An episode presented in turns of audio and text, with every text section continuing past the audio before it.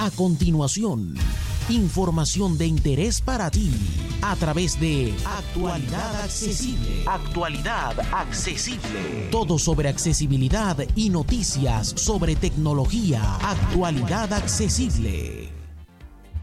Hola, hola, hola, soy J. Almagro, Pepe para los amigos, y esto es Actualidad Accesible News, tu revista semanal sobre tecnología y accesibilidad, elaborada y editada por actualidadaccesible.com. Y vamos a comenzar una semana más con las novedades de hardware que eh, en particular vienen marcadas por las presentaciones de Microsoft y la aparición de varias tablets con Windows eh, en marcas diversas. Así que todo el mundo está preparando el último trimestre del año y, eh, por supuesto, las navidades.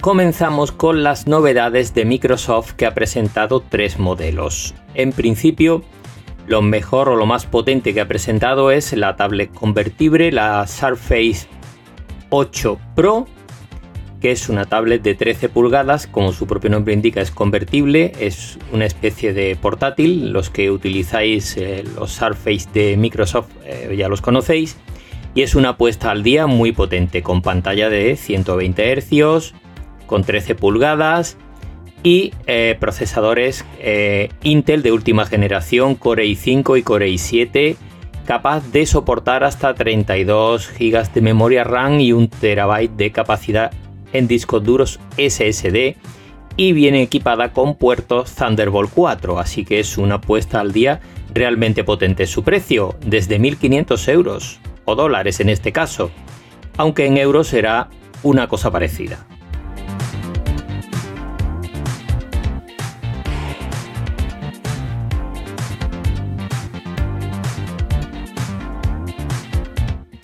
Otra novedad de Microsoft es la tablet Surface eh, Go 3. Esta nueva generación de la tablet más económica de Microsoft viene también equipada con Windows 11, igual que la otra Surface. En este caso con un puerto USB-C 3.1 eh, y eh, su pantalla de 10,5 pulgadas. Es una tablet muy interesante parte de 430 euros sin teclado y ya veremos los accesorios cómo salen, pero es una opción muy interesante para quien quiera tener Windows en una tablet muy capaz.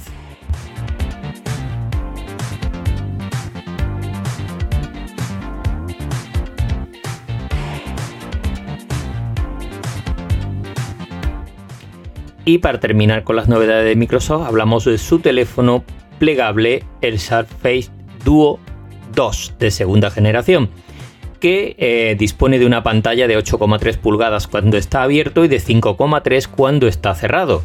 Es un terminal, bueno, pues a quien le interesen los teléfonos plegables, muy interesante. Eh, sale con un precio de partida de 1.500 dólares y en su mm, bisagra, cuando está plegado, aparece una barra de notificaciones. Una excentricidad interesante.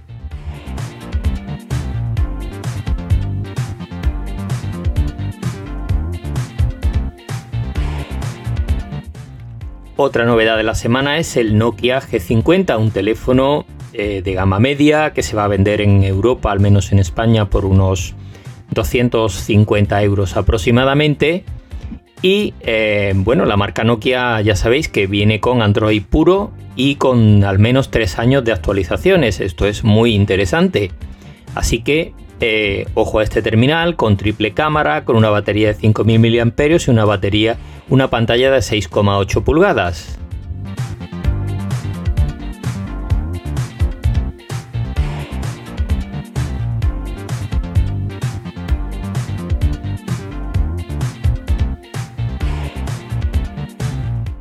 Vamos con más tablet, en este caso de la mano de Lenovo. Lenovo tiene la familia Yoga que la ha puesto al día con dos modelos, la 11, la Yoga Tab 11 y la Yoga Tab 13, que como su propio nombre indica tienen 11 y 13 pulgadas respectivamente.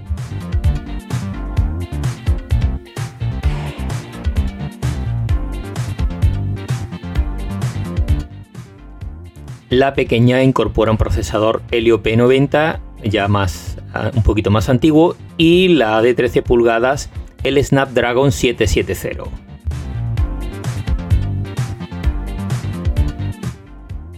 Comparten capacidades de RAM y almacenamiento y eh, configuraciones y se diferencian también, por ejemplo, en la carga rápida, que la mayor es de 30 vatios y la pequeña es de 20 vatios. Sus precios arrancan en 349 euros para la de 11 y 799 para la de 13.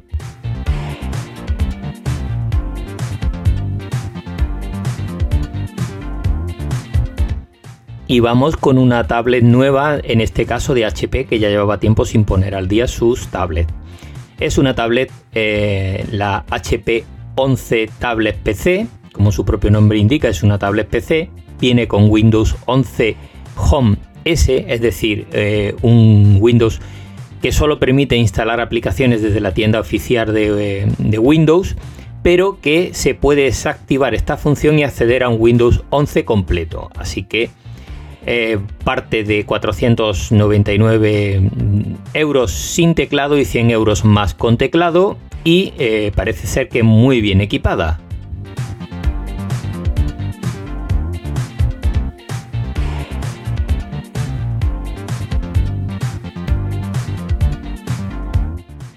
Vamos con algunas novedades de software que son muy poquitas esta semana.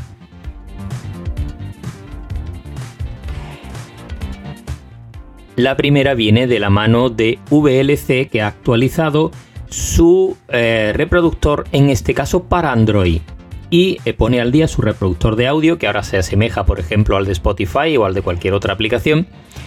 Y lo más interesante viene en su reproductor de vídeo, que ahora nos permite colocar marcadores que eh, podremos rescatar y volver al punto de visionado en cualquier momento. Esto es muy interesante pues cuando tenemos vídeos que hemos visto, que nos gustaría seguir viendo en otro momento, etcétera, etcétera. Así que ya sabéis, si tenéis Android y tenéis este reproductor VLC, actualizarlo.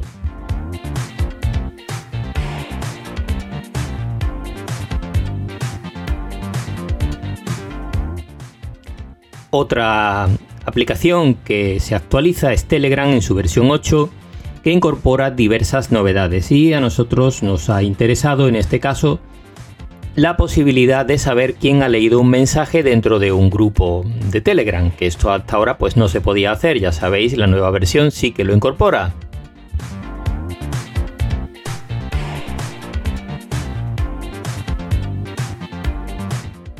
Y ahora vamos con noticias de otros medios digitales que nos han parecido interesantes esta semana, en la que tenemos varias pruebas muy importantes.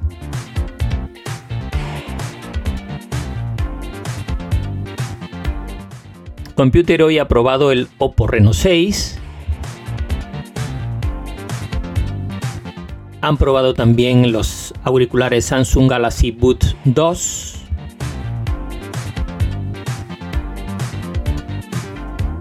y han probado la cámara Logitech StreamCam, también muy interesante.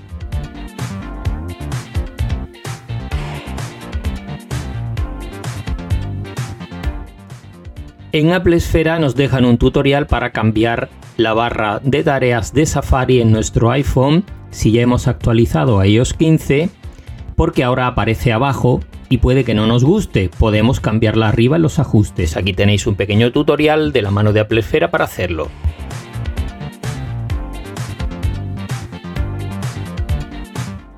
En Computer hoy nos muestran el pad de carga Qi de IKEA, que nos permite colocarlo por debajo de una mesa sin que se vea. Es un cargador inalámbrico invisible. Colocaremos el teléfono sobre él, encima de la mesa y se carga.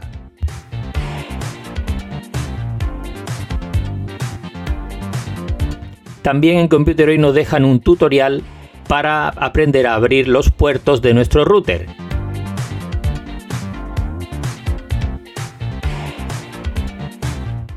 Si ya has actualizado a iOS 15 o iPadOS 15 en Apple Esfera nos dejan una lista con 8 extensiones que son compatibles con Safari y algunas muy interesantes.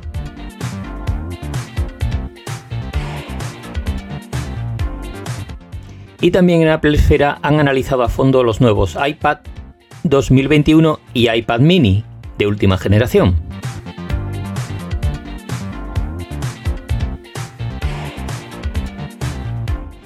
Y también nos dejan un tutorial para aprender a crear nuestros propios modos de concentración.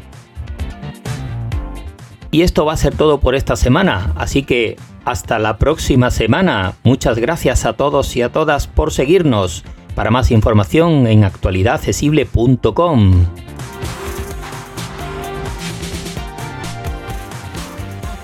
Para más información dirígete a www.actualidadaccesible.com, tu página global de accesibilidad.